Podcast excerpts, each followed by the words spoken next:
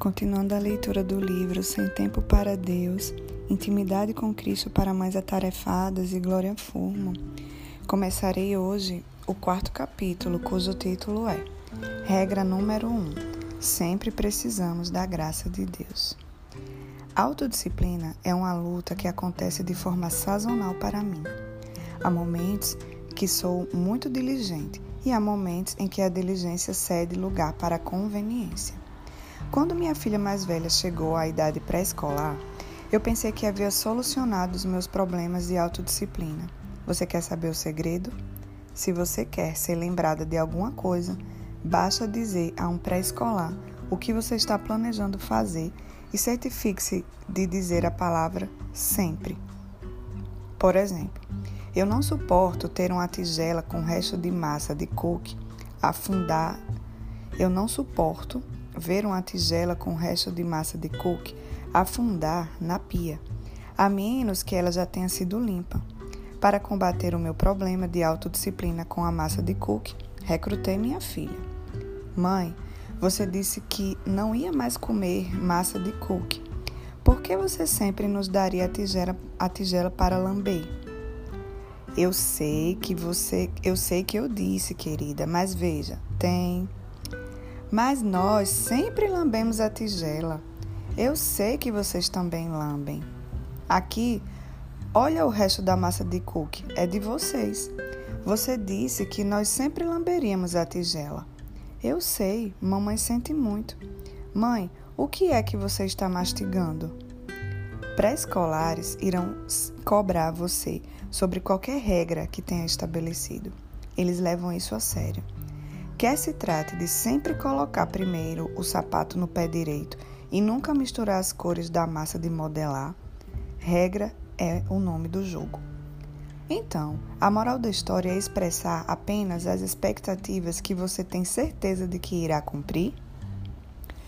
Livros sobre liderança discutem sobre como moldar a cultura dentro de uma corporação. Executivos e gerentes não são os únicos que se importam com essas ideias. Os pais têm a responsabilidade e o privilégio de moldar o ethos da casa.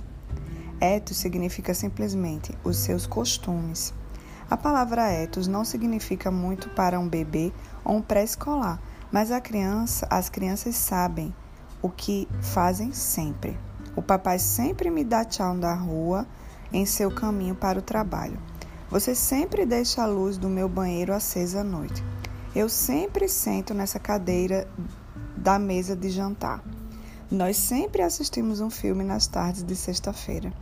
Talvez eu nunca esqueça a semana em que perdemos o Elmo.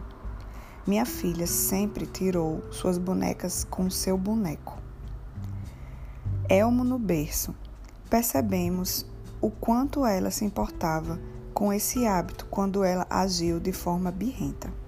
As coisas do tipo nós sempre são especiais e importantes. Elas fornecem a confiança de que os nossos filhos precisam.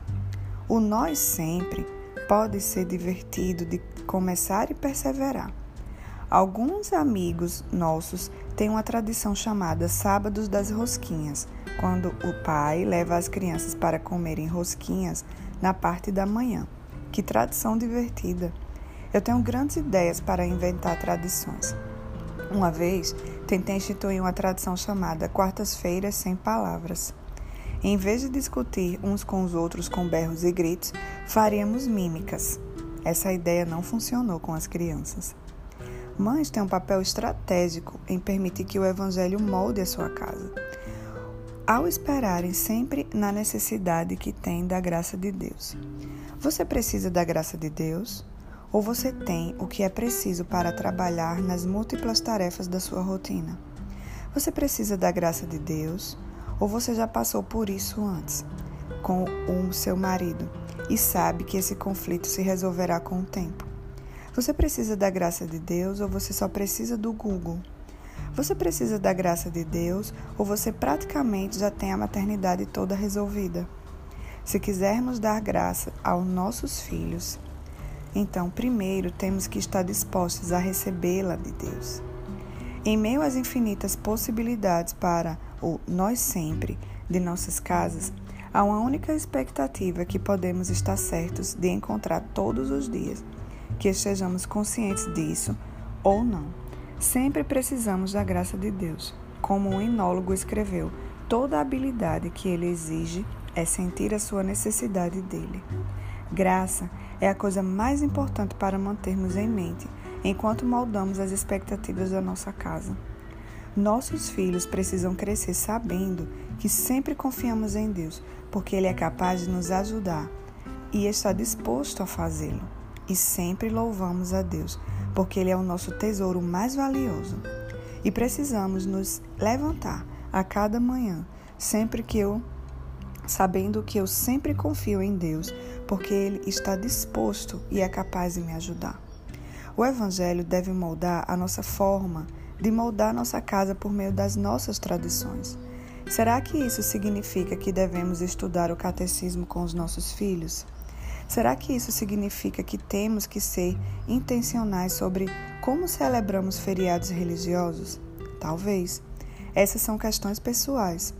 O Evangelho, no entanto, não é uma questão de preferência pessoal, é uma questão de vida e morte. O Evangelho pode moldar a nossa casa quando nós, mamães, percebemos que não alcançaremos sempre os padrões de excelência que desejamos. Se quisermos dar graças aos nossos filhos, então devemos estar dispostos a recebê-la de Deus primeiro. Tendemos a nos chafurdar na vergonha ou a ser cínicas em relação à nossa incapacidade de não incorrer no mesmo erro. Em algum momento fracassaremos e às vezes cairemos feio. Então devemos nos gloriar no Evangelho, porque nele Deus misericordiosamente nos dá Cristo para ser nosso tesouro valioso. Coisas como culpa de mãe não podem nos esmagar, porque Cristo foi esmagado na cruz em nosso lugar. Jesus é a nossa esperança. Ele cumpriu as mais elevadas expectativas de perfeição de Deus. E todas as promessas de Deus encontram nele o seu sim, segundo Coríntios 1, 20. Nele encontramos misericórdia em tempos de necessidade, que é sempre. Uma maneira de ensinar nossos filhos sobre a nossa necessidade da graça de Deus em Cristo é confessando adequadamente nosso pecado para eles. Peça ao Senhor sabedoria sobre isso e ore para que Ele lhe conceda a humildade de pedir perdão aos seus filhos quando você precisa fazê-lo. Isso é um desafio para mim, já que frequentemente escolho minimizar a ofensa do meu pecado ou justificá-lo, culpando as minhas circunstâncias. Entristecer-me, entristece-me pensar sobre como culpei o pecado dos meus filhos com a minha resposta pecaminosa a eles. Todos nós sempre precisamos da graça. Às vezes, meus filhos entram no que eu chamo de corre-corre do pecado em que uma criança aciona a outra e de repente todas as três estão brigando em um alvoroço. Nesses momentos eu me pergunto: por quê? O que fez você pensar que essa ou aquela seria a melhor reação por ela ter tomado seu brinquedo? Deus tem sido misericordioso em me dar bastante clareza para as razões desses corre-corres do pecado. Meus filhos são pecadores porque eles são seres humanos. Somos todos pecadores que herdaram a natureza pecaminosa de nossos primeiros pais, Adão e Eva, mesmo que eu amarrasse meus filhos juntos, para que eles pudessem resolver a questão, a discussão sobre quem realmente é o dono daquele brinquedo. Eles acabariam discutindo sobre quem é o dono da corda. Eu não sou diferente dos meus filhos. Lidar com aborrecimentos e o pecado dos outros é parte da vida diária mas podemos escolher reagir a eles de uma maneira que honre a Deus. Sou propensa a explosões quando estou extremamente frustrada. Esse é um grande problema para mim. E ele diz algo sobre como vejo a bondade soberana de Deus. Isso também influencia os meus filhos. Uma vez o motor da máquina de lavar queimou. Isso representou um grande problema para a nossa grande família com muitos hóspedes, porque eu acho que o mundo gira em torno de mim Fiquei muito agitada pela inconveniência de um tambor de máquina de lavar não se mexer mais. Eu soltava fumaça pela lavanderia. Você está brincando comigo? Talvez eu tenha jogado as toalhas encharcadas no chão. Em um acesso de raiva e gritando exasperadamente com os dentes cerrados. Meus filhos ouviram a minha birra e vieram correndo. Quando vi, seus olhos estavam arregalados de medo. O Espírito Santo me fez tomar consciência do meu pecado. Meu coração rapidamente se entristeceu pelo pecado e se alegrou pelo meu Salvador.